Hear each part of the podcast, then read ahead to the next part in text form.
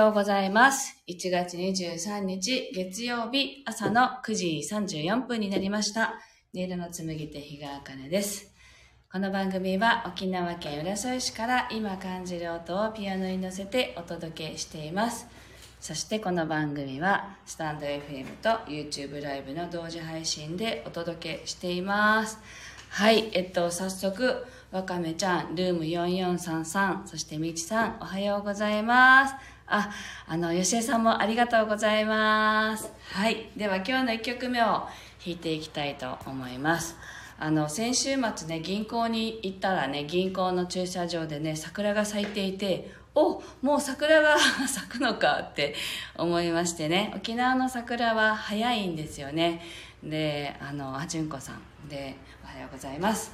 あのもう昨日からねあの北部の方の八重岳っていう山とあとは泣き尋常市っていうねあのお城があった場所の公園では桜祭りがスタートしたんですよね。なのであのそんな感じであの早いです。でね、今週ぐっと冷え込むようなので桜ってなんかぐっと冷えたら咲くらしいですよね。なので余計咲くんだろうなと思っていてなんかちょっとねあの春を感じるひとときだったので皆さんにもお裾分けと思ってねあの桜の写真をね今日はサムネイルに使わせていただいています。みちさんが沖縄桜咲いてるんですねって。もうもう咲いてました。私もびっくりしました。でも考えたらそうなんですよね。もう1月末じゃ中旬末に近づいてますからね。はい。という感じです。純子さん桜春が来るなって。そう 春が来ますよ。はい。リーさんもありがとうございます。おはようございます。では1曲目弾いていきたいと思います。心を整えると題して弾いていきますので是非あの大きなね呼吸をしながら、まあ、呼吸を意識しながらお聴きください「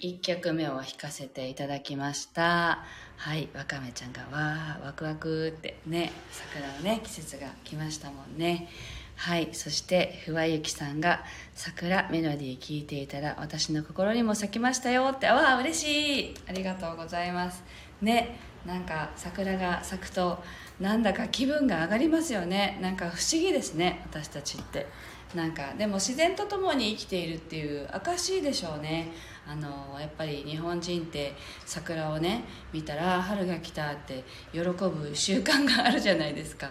なんか嬉しいですよね。はい。えっと今日はですねこの後あの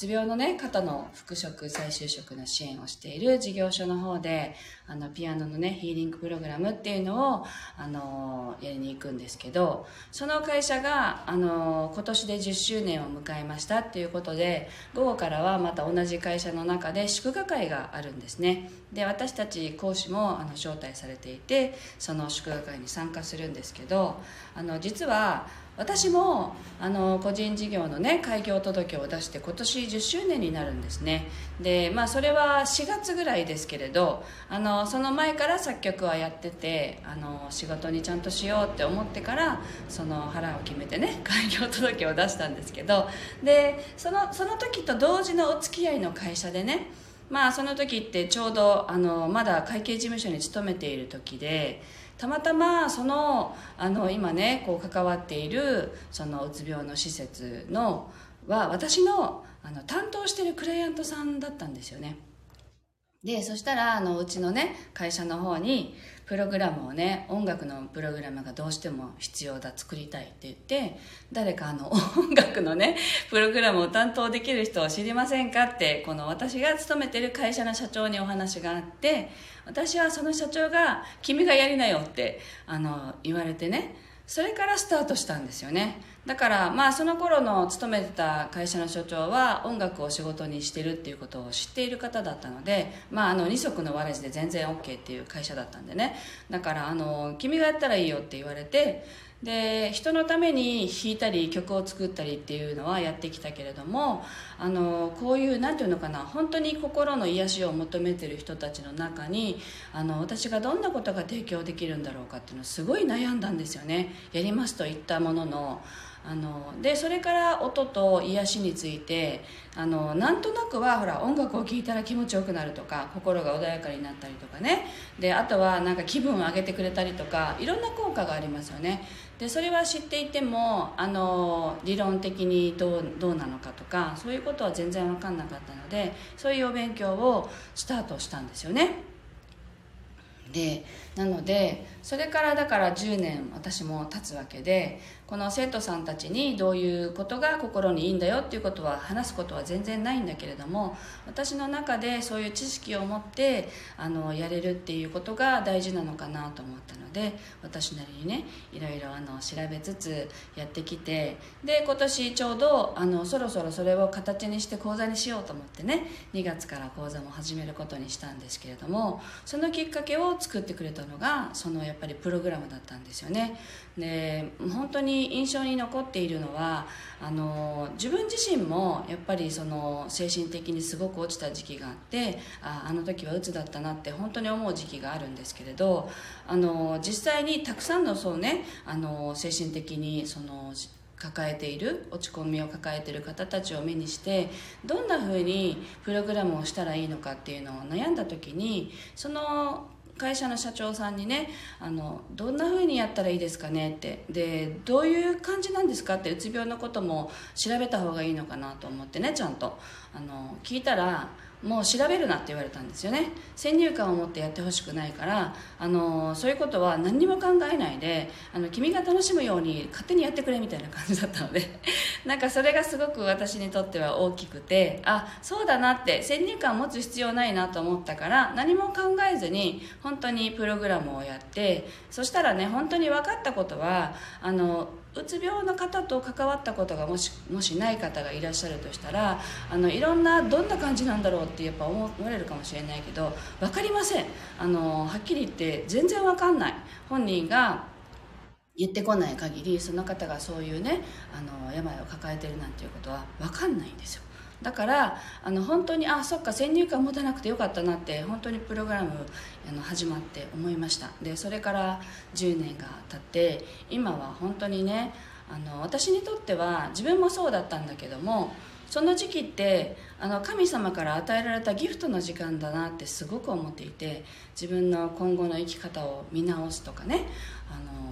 今までどんな風に生きてきたかな本当にそれでいいと思って生きてきたのかなとかねこれからもそれでいいのかなっていうのを一回立ち止まってもう一回考えようよっていうそういうあの病名がつくと堂々と休めるじゃないですか。それってすごくその人にとっては大事なことであのなんて言うんだろうな罪悪感を持たずにちゃんと休んでそういう方ほど人のことを思ったりねする人たちなんですよね。だから強制的に休まされてそこで自分のことを考える人のことじゃなくて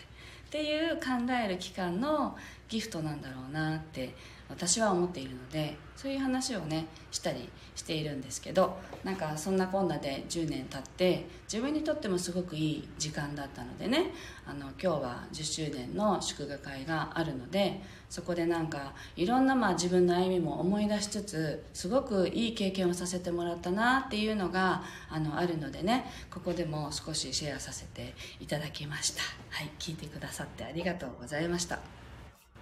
はい。えっと、純子さんが、すごい自分を抱きしめながら聴きました。あ、桜ね、さっきの曲ありがとうございます。そして、みちさんが、神様から与えたギフト、素敵ですね。ルーム443さんが、振り返ってギフトな時間と思えるようになるのってとても良いですねって。そうなんですよ。そう、その時はわかんないんだけどね。あの早くこの時間が終わってくれってしか思ってないんだけどあの過ぎたらねそれも一つの経験だったなって思えるのでねで純子さんが10周年おめでとうございましたみちさんもありがとうございますはいまた4月になったらね確か4月だった。覚えてないっていうね。4月ぐらいに確か出したのでまたその時にまた10周年ですって案内しようかなと思います。はい。では今日の2曲目を弾いていきたいと思います。皆さんもぜひこの10年間 思い出せますか？あのどんな10年を過ごしてきたかなとかってね思いながらぜひあの思い出しながらねあの未来につなげる気持ちでお聴きください。はい。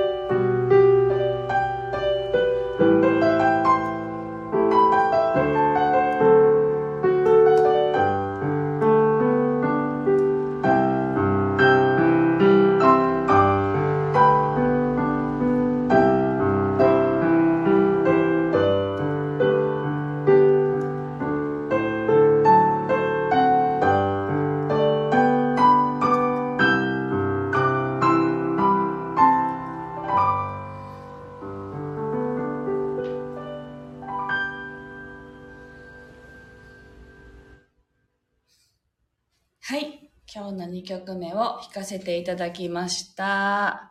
はい。えーっと、今日はここまでです。はい。えっと、昨日の夜から、あの、雨が降っていまして、あ暑いなと思ってたら雨が降り始めたんですよね、夜から。で、おそらく、あの、県外の方で、本土の方でね、あの、雪がね、すごく降るほど大寒波が来るんですよね。もう来てるのかな。なので、その寒くなった後に沖縄は寒くなるので、多分明日か明後日ぐらいから寒くなるのかなと思っているんですけれども、ちょっとね、皆さんもこれから寒くなるっていうね、ニュースでもずっと言ってますよね。なので、ぜひ暖かくして、あの体調を崩さないように気をつけてお過ごしくださいね。はい。えっと、純子さんがパチパチパチパチって感動。あ、東京は寒い雨です。あ、そうなんですね。寒い雨ですか。こっちはね、ぬるい雨なんですよね。なんか暑いなっていう感じなんですけれど。はい。あの、体調に気をつけて皆さん、すがすがしくお過ごしください。今日もありがとうございました。